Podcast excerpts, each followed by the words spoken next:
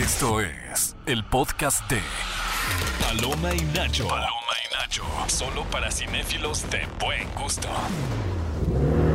Hey, cinéfilos, este programa es presentado por la nueva Mazda CX90, fascinante y elegante. Bienvenidos a Paloma y Nacho. Rum Rum. Rum. Yo soy Javi Mesa y como siempre me acompaña mi queridísimo Bully. Oye, el otro día me pasó escribirle a alguien eh, que íbamos a ir a un evento Ajá. y le puse, va Bully y Héctor. O sea, te vendí como una doble personalidad porque quise poner Bully y Diego y puse Bully y Héctor. Ah, Es que tú como Hannah Montana, ¿no? y en las tardes soy Patricia. En la tarde es Patricia. Oigan, eh, cinéfilos, gracias por darle clic a este podcast. Estamos bien contentos porque últimamente hemos estado bastante en la lista de lo más escuchado de cine. Así que les agradecemos mucho a todos aquellos que nos dan clic, Es que nuestros- nos dan son nuestros seguir. escándalos. Es cuando le sacamos ahí la sopa Sí. a Cruz o ahí le hacemos que un chisme salga raro ahí. Ustedes saben, ustedes saben. Pero lo que ustedes sabían es que eh, Mazda tiene un nuevo modelo, como lo mencionó Gaby. La nueva Mazda CX90 fue construida desde cero, pensada en despertar y transmitir emociones, igualito que en el cine. Porque es el vehículo más potente y sofisticado de Mazda. ¿Y ustedes saben cómo lograron esto? Bueno, pues No. chéquense nada más porque combinaron lo último de la ingeniería y el arte de cuidar cada detalle para poder producir una SUV de tres filas con un motor turbo de seis cilindros en línea y una capacidad de conducción que transmite poder en todos los sentidos. ¡Ah, Caracas! ¡Ah, Caracas! Y hablando de poder, que ya viene se va a explotar la bomba literalmente atómica. explotando con Oppenheimer, la Sí. nueva película de Christopher Nolan con Universal. Le damos la bienvenida a un fanático de Christopher Nolan que nos va a venir a platicar, bueno, que ya está aquí para platicarnos qué esperar de Oppenheimer, de qué trata la película, en qué se está basando. Rob Kopka, bienvenido a Paloma y Nacho. Hola Gaby, hola Oli, ¿cómo están? Muy bien. Oye, ¿qué despertó tu fanatismo por Christopher Nolan? ¿Cuál fue la producción eh, determinante? Memento. Muy bien. sí, Órale. muy bien. Sí, fue Si nice. decías algo así como Interestelar, te iba a decir, aquí está la puerta, puedo decirte. No, no, pero sí tengo que decir algo de Interstellar. ¿Es tu favorito? Sí, es mi favorito. Bueno, a lo que yo me refiero Sí. es que eres fan de Christopher Nolan. Sí, desde niño. Bueno, Desde chiquito, desde chiquito. pubertón. No eres un fan nuevo de, de que se subió al tren nada más. Digo que no tiene nada de malo, No. amigos, no lo tomen personal. Pero sí, de pronto hay gente que se volvió muy fan ya en los Desde últimos Sí, cinco años, pues. Sí, yo creo que de, de Interestelar para adelante, ¿no? Que fue como No, con Inception. tocó, bueno, también. Ah, bueno, Es que es Inception una sí fue película muy agradable de ver. Pero es que Inception, bueno, para mí ambas películas son de lo mejor que hay, no solo de Nolan. Ok, No, entonces sí. va- vamos al principio, al inicio, de la- del, al inicio de, al inicio del Génesis, que es un pleonasmo. De- de- yo, yo, yo iba a preguntar un poco de cómo... Yo quiero saber cómo se volvió fan de Christopher Nolan. Es que, es que también quisiera preguntar de dónde venimos para llegar a una película como Oppenheimer. Ah, bueno, pero eso es una pregunta para el futuro. Eso es existencialista. Está muy rebuscada Como, tu ¿Qué planteamiento. estamos haciendo Algo, sí. aquí? Vámonos al pasado. Pero se puede ir desmenuzando, Vamos, ¿no? vamos a Eh, empezar vamos por el desmenuzando. Se puede ir principio. desmenuzando. Eh, Rob Kopka, Memento no es una película que yo tenga entendido se estrenó en salas de México. No, Así que tú posiblemente, esto es que es 1990 y... 2000, ¿no? Creo que es dos, año 2000, Memento. Este, Eh, Ya acéptalo, la tienes compraste en razón. vimos pirata. en la computadora. Afuera sí. de la cineteca. Sí, Guy la Pearce, compra. Carrie Ann Moss, eh, Joe Trinity, Pantoliano. yes. Tenemos a dos integrantes de Matrix en esa película que son Cypher y Trinity, que ya había es estrenado la película de. Matrix, ya era como una actriz más reconocida y es protagonizada por Guy Pearce. ¿Cómo obtuviste acceso a Memento? Pues la verdad es que me la recomendó una amiga. eh, me dijo, esta película está rarísima, era más grande que yo esta amiga. Y le soy muy sincero, o sea, la primera vez que la vi me gustó, pero no entendí muchas cosas. O sea, estábamos muy pequeños, ¿no? Eh, en pandemia la revisité por tercera vez y ya como que, eh, pues obviamente uno ya ve cosas que antes no veías. Y la verdad, a mí algo que me ha gustado mucho de Christopher Nolan desde un inicio es que siempre juega con su común, su común denominador, que es el tiempo, ¿no? El tiempo y en este, en este filme, pues va muy abocado también a, la- a las memorias y a, esto, a esta amnesia que tiene el protagonista y que por un momento te sientes perdido, pero al final todo, todo cuadra, ¿no? Entonces, esa complejidad de Christopher Nolan, ese trabajo artesanal que tiene este director, que es muy, muy eh, complejo, muy minucioso, es lo que a mí me llamó la atención en ese momento, ¿no? O sea, como de, eh, a mí me gusta esforzarme por entender algo que creo que es difícil de comprender a la primera vez. Pero no tanto esfuerzo como con Tenet, ¿o sí? o sea, esa en la escala de la filmografía de Christopher Nolan, eh, ¿la pones dentro de las menos favoritas? Sí, totalmente. O sea, a ver, a mí sí me gustó porque soy fan de Christopher Nolan. O sea, no es porque tenga que ser, eh, no es porque sea fan de Christopher Nolan, tenga que gustarme a fuerza, no. Pero sí me gustó. Pero sí está, yo creo que eh, pues nada más un poquito arriba de a lo mejor eh, Insomnia y Following, que se me hacen las más flojitas, que son sus primeras películas. Pero sí me gustó Tenet. O sea, nada más que con esta película lo que sucede es que nos lleva a un entorno en el que yo creo que nadie terminó de entenderlo. Y hasta lo, hasta lo dijo el mismo Washington y, y Robert Pattinson, que no terminaron de entender bien Chale. de qué trataba la película. Por más que les explicó Christopher Nolan. Yo estaba tan obsesionada con Memento que, bueno, en ese entonces no existía el iPhone ni nada de eso. Sí, no. Entonces grabé, no me acuerdo con un teléfono que tenía como un Motorola, grabé como si fuera un ringtone, una escena de la película y antes de dormir la ponía. Wow. o sea, yo estaba, pero esa era una obsesión enferma. Sí. Sí, sí O era sea, muy también te encanta esa peli, ¿no? Es mi favorita de Christopher Ah, Nolan. ok, ok, ok. ¿Tú, mi querido Bully, tienes yo- alguna favorita? Yo no sabía que, que ah, había sido escrita por el hermano de Mm, Christopher Jonathan Nolan. Sí, Nolan. Jonathan Nolan. De hecho, es coescritor constante de las películas de Nolan. O sea, entre él eh, y su hermano escriben todas las películas. No, pues Insomnia- negocio familiar. Sí. Yo le Sí, salió. sí, Y él es el creador, Jonathan Nolan, de Westworld. Sí, También. Sí, sí, sí. Sí, la verdad es que, o sea, obviamente la mente brillante es bueno, de Christopher, la, pero su de la hermano- adaptación. De la o sea, serie. adaptó el libro de Mm, Westworld. Sí, sí, sí, sí. sí. Ajá, hizo Pero es la el creador como el libro. concepto de la serie y demás. Que es, que es muy Mm, buena también. Sí, y también sale su tío en la primera película, en la de Following. El tío es uno de los Eh, protagonistas. Es el policía, es un policía. Ok. Sí, eh, sale su tío y bueno, ahorita ya, pues ya está muy grande, todavía vive, pero llegó a actuar en algunas películas, pero solamente esa con, con Christopher Nolan. Pero sí, su hermano, pues es la mente brillante en, en la escritura, en el guion, ¿no? Me imaginé la mente brillante de que, please, ya, por favor, hermano, explícamela. no, el- esta cosa que hiciste de Tenet. Y él, no, no, es que a ver, sí Échale es una de ganas, esfuérzate. échale ganas, esfuérzate, la vas a dirigir. Con que la querías dirigir. No, Según yo. Tenet fue como el punto de partida de estos directores, eh, sí muy autorales, pero también de grandes producciones, Sí. que comenzaron a hacer como lo que se les dio la gana, ¿no? El, eh, Tenet de Christopher Nolan fue su, pues yo voy a hacer lo que me dé la gana, aunque no te guste o no me entiendas. Sí. Luego tuvimos Bo tiene miedo. Bueno, to- Tenet es sí escrita en su totalidad por Christopher Christopher, Nolan. bueno, sí. Esta no la escribió Es que Jonathan Nolan. Quizá y por se eso nota. le falta el... yo creo que le faltó ahí pulir, Dilo ¿no? en español, para- ¿no? Así como cuando te explica algo así de... "Es que Tallerealo, será-". mano, tallerealo. Sí, de Como que la digo, ecuación... Gui- Talleren sus guiones.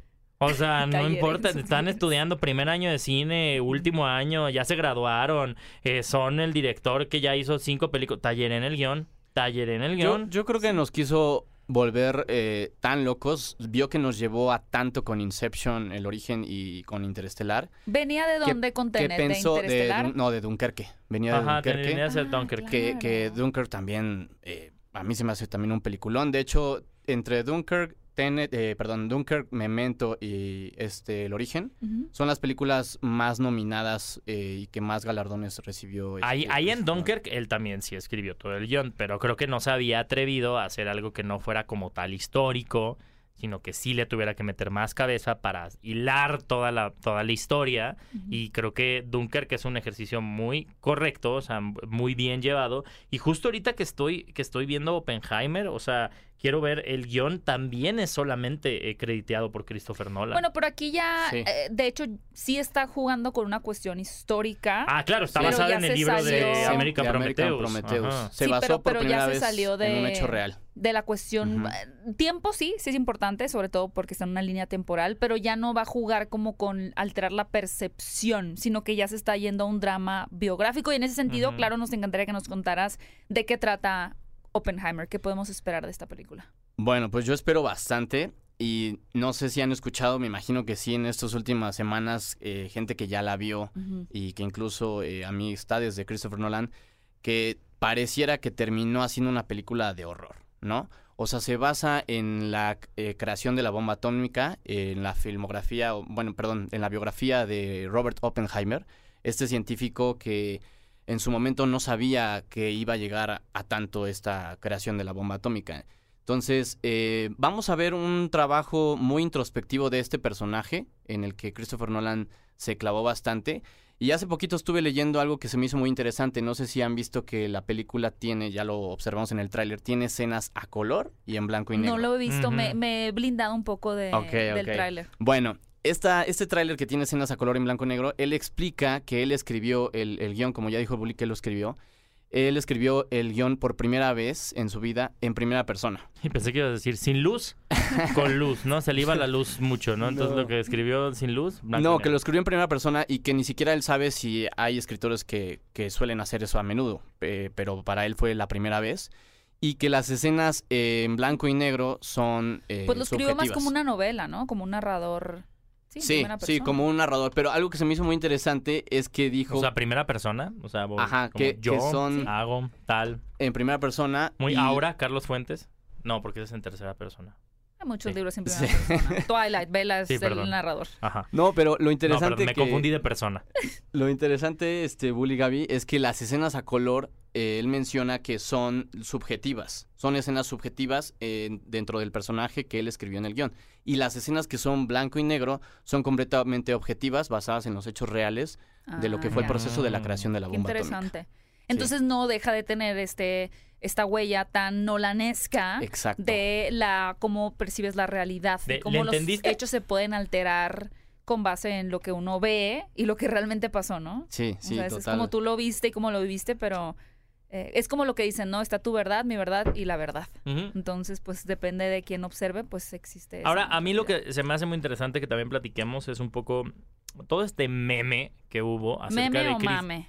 Mame también. Mame. ¿no? El meme, mame. El, ma- mame. el, el momo Mame, que Momo. hubo acerca de Christopher Nolan queriendo explotar una auténtica Bueno, bomba atómica. también, ¿qué ¿no? onda ¿De dónde la surge? ¿no? O sea, Pues en que sí replicó una explosión, pero claramente, por Dios, a quién se le ocurre, no explotó una bomba Sí, no, atómica. estaríamos Estaría en la sepas. cárcel. que tú no, sepas. ¿cómo crees? Eso se ve. No. Para empezar, se fue a un lugar súper aislado, ¿no? Sí. Un desierto. Sí. Y replicó a escala una explosión para simular una bomba atómica, porque algo que destaca mucho este realizador, uno, es que ya echó a perder, ya destruyó varias camas, cámaras IMAX de las pocas que quedaban en el mundo, las destruyó. No, hombre, si tú crees, tú cuando vas a las oficinas de IMAX ahí en Los Ángeles, ¿tú crees que le tienen un estandarte? No, No, le tienen tienen la lista de deudores. Oigas, cuando subes al elevador y dice quién debe la, la renta, o sea, Nolan. quién debe el mantenimiento. Debe cámaras. aparece cuántas cámaras debe Nolan. Es una lista. Es una lista negra. Bueno, le encanta filmar en IMAX. Sí, Eh, IMAX. Es un director que busca la forma de, de realizar la mayoría de, de las escenas eh, con efectos prácticos y poco CGI. Sí. Claramente pudo haber ejecutado una explosión con CGI, pero decidió hacerlo también de forma práctica. Y segura, me imagino que esta película también está filmada, algunas escenas en IMAX. Eh, está la película filmada completamente, en IMAX, Completamente en 65 IMAX. miló- milímetros. Wow. Es el formato más grande que tenemos disponible en. IMAX. Y por primera vez eh, grabando escenas en blanco y negro en IMAX, ¿no? Como ya lo habíamos comentado en algunas partes de la Ah. película. Y sí, justo lo que mencionan de la recreación de la bomba atómica, lo hizo a grandes escalas, obviamente. Eh, lo mencionó el supervisor de efectos especiales, que usaron eh, propano, polvo al- aluminio, magnesio y gasolina. Eh, no lo hagan en casa. No lo haga amigos, por favor. exactamente. No, no No está lo dando hagan los en ingredientes, solo lo está haciendo para. Pon mi propanito. Ajá. No, pues fíjate que ahorita Y mencionaste lo de blanco y negro, creo que es importante hacer hincapié, eh, porque al final habla de la belleza de la cinematografía. Guillermo del Toro también filmó en blanco y negro, eh, ay, es última la película, El Callejón, El- Nightmare Alley. El Callejón de las Almas Perdidas. No en IMAX, pero sí filmó. Y es importante porque no es igual grabar una escena color natural, ¿no? Ah, grabo con mi Mm. teléfono y luego la- en edición le pongo blanco y negro. No es igual porque cuando tú filmas ya con la conciencia de que quieres que sea blanco y negro, necesitas que todo el set esté vestido de ciertos colores, los vestuarios, toda la producción, el arte, para que brillen con fuerza ese negro y que reluzca ese blanco, ¿no? Entonces, ese manejo de contrastes viene desde el diseño de, de arte y de producción y me parece súper bonito también eso, a destacar. ¿Qué después de. Oppenheimer te gustaría ver de parte de Nolan? ¿Te gustaría ver otra Aliens, película aliens histórica? extraterrestres. ¿Te gustaría ver otra cosa tipo Tenet, algo más ciencia ficción? Eh, sí, estilo, in- o sea, no sé, Inception, o sea, ¿qué, qué, ¿qué estamos esperando después de un director como Christopher Nolan, ¿no? En una época en donde creo que estamos, eh, lo estás viendo con Tom Cruise, con Misión Imposible, o lo estás viendo ahorita con Barbie, ¿no? O sea, que son verdaderamente los fenómenos fílmicos los que generan una taquilla y ya no tanto el nombre de un director o pues tan Yo creo sencillo que, como un guion, ¿no? O sea, Director, un yo creo que guion. todavía en ese sentido, directores que sí generan mucha curiosidad, Quentin Nolan. Tarantino y Nolan Christopher también. Nolan Sí, también. sí, los dos. Populares, ¿no? Hablando de... Porque. Steven Spielberg incluso yo Pero son, siento que ya no son tanto. populares comerciales, pero que hacen buen cine, ¿no? Porque hay muchos comerciales populares que no es como un cine tan artesanal o tan técnico y justo ellos dos me parece que... Sí, porque por ejemplo, Denis. Villeneuve es gran director, gran Mucho película de, de Dune, o, Sí. o también, por ejemplo, tuvimos The Northman, ¿no? Que es una gran película, gran escala, pero no llamó tanto la atención para ir al cine. Muy mal, amigos, hicieron muy mal, lo que se perdieron. Oh. Pero eh, sí. Sí. me parece muy buena tu pregunta, Sí, Rob. Eh, creo que estaría cool contestarle las tres, Sí. los tres, les tres. Para ti, ¿cuál sería el gran siguiente movimiento de Christopher Nolan? O sea, literal ahorita que hiciste la pregunta, Bully, se me vino hacia la mente, ¿eh? O sea, nunca lo había pensado, pero ¿cómo les caería, no una secuela, pero como un tipo spin-off? No, de no nos gustan esos. Espérense, espérense, espérense. De profundizar un poquito más en el tema de Inception, No. teniendo eh, a Margot Robbie. La pirinola, no, Shikiraba. ¿Por qué Amar- es tu crush número uno? Es mi actriz favorita. Más ¿Es que mi crush, actriz es mi actriz favorita? favorita. sí. ¿Y Wow. tu actriz favorita en qué película? En- me gusta mucho Once Upon a Time y Hollywood, había una vez en Hollywood, y El Lobo de Wall Street, que fue la primera vez que la vi. Bueno, bueno, sí, sí actúa, pero no tanto. Es Sí. que ah, yo creo que su mejor actuación es en como Tonya Harding en I, Tonya. Ah, sí, Ah, también. Está Muy brutal. buena. Creo que ahí realmente dio un giro de 180 grados. Mi querido Bully, ¿qué te gustaría ver del señor Christopher Mm, Nolan? Algo más pequeño. Ok. Me gustaría ver una película más íntima. Eh, no tanto como una algo histórico. Sí me Sí, no. gustaría ver algo que se fuera. No, a lo mejor no una secuela dentro del universo de Inception. Pero sí quisiera ver algo como que fuera como psicológico. Como la como un thriller de psicológico Shyamalan de pequeño. la cabaña. Ajá, me gustaría ver algo contenido, me gustaría ver ese director trabajando con recursos no limitados, pero re- recursos. re- resolviendo en un espacio pequeño.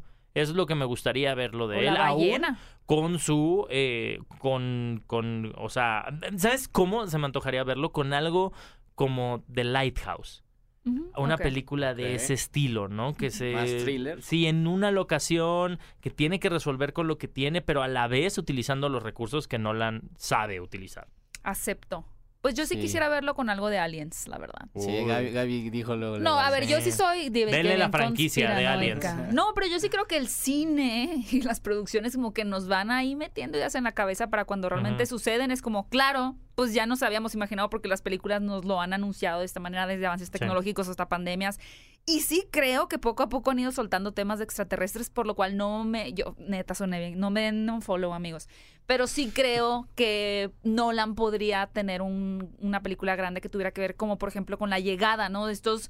Eh, ¿Un tipo pues, Arrival? Como Arrival, yo también pensé. Sí, Arrival. Un la tipo llegada. Arrival. Era Ajá, la sí, sí, llegada, sí, perdón, o sea, que es una cosa como...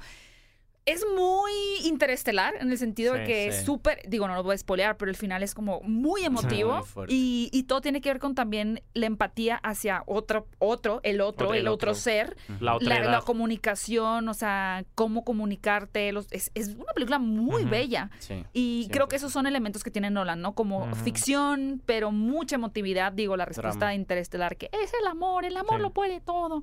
Entonces Gran creo frase. que... O algo con Florence Pugh que fuera como un Sí. eterno resplandor de una mente sin recuerdos. A mí me gustaría Algo algo, así, pero de Nolan. Pero con Florence Lo Pugh que de se sabe de protagonista. Nolan, hablando de mujeres, y creo que sería interesante que digas, Rob, es que es un mal director de mujeres. Sí, de hecho, por eso es que abundan los hombres en sus sí, casas. es malo. ¿Qué tal la muerte de Marion Cotillard en Batman? O sea, la peor muerte de la historia en una película la Sí. tiene esa. O sea, a ver, tú tienes que recordar que en la pandemia Christopher Nolan hizo un mega drama hasta llegar a abandonar sé. Warner porque no querían estrenar la película en la pantalla grande. Es Christopher Nolan es un purista del cine. Yo creo que él, si, si es que ve plataforma de streaming, lo hace a escondidas. Así como que él no tiene cuenta, ¿sabes? Como que entra en incógnito a ver series sí, de sí, tele. sí, sí, y, sí, la- sí. y tal vez la de su hermano la ve nada más porque es su hermano. Westworld. Sí, Ajá. no. Y ya la cancelaron. Para él el cine es, bueno, pues ya la cansa. Seguramente Nolan fue el responsable. Y Nolan dijo, no, te quedó bien, Yo- bien culé. Mira, todos tienen la, es- ¿cómo se dice? La oportunidad de tener cambio de opinión. Pero eso yo lo vería pasando en de mínimo 10 años para adelante. En donde realmente Christopher Nolan dijera, ¿saben qué? Tengo historias fantásticas que contar, pero quiero llegar a otras audiencias en otros formatos. Y ahí solo pienso que lo podría hacer así. La verdad. Sí, sí, creo que sería bueno. Pero bueno, volviendo a Oppenheimer, Ah, sí. no sé, Bully, si tú ya viste el tráiler, pero es que quería mencionar una- un detallito del tráiler. Claro, igual- venga, no, sí, dilo. Dilo, dilo, dilo. O sea, pero yo, me vas a yo me- la película. Es que ya últimamente yo me omito los trailers porque. Sí. prefiero llegar en blanco a ver la película. Yo soy igual. A mí casi no me gusta ver la, los Salvo trailers. las de Nolan. Sí, y o sea, dice, pero me contrataron para venir a hablar de Sí. esto, o así sea, que es amigos que- aguanten. Es que sale algo de Nolan. y Soporten. Ya Ajá. es como obsesión compulsiva, ¿saben? Sí. Tengo que verlo. Desentrañando Eh, el tráiler, venga. Sí, bueno, solo es un pequeño detalle en el que yo sentí mucho hype. Mm. Eh, se ve que aparece el personaje de Albert Einstein. Ah, creo que sí había visto algo Ya estuvo así. todo un meme acerca sí, de eso. sí, sí, se hizo pues cierto mame por eso. Ah, Eh, meme también. ajá. Momo. Mame, Momo. mame. Y bueno, a final de cuentas también lo complementaron con esto que les decía, que Nolan pues se enfocaba más a un drama y que termina siendo un horror. Es que sí es una película de, terror que- hacer Sí, la sí, es de bomba terror. atómica. Y me gusta que digas lo de Albert. Einstein porque una película poco visitada de Nolan es The Prestige, en donde aparece Nikola Uf, Tesla. Y creo que, digo, mucha gente...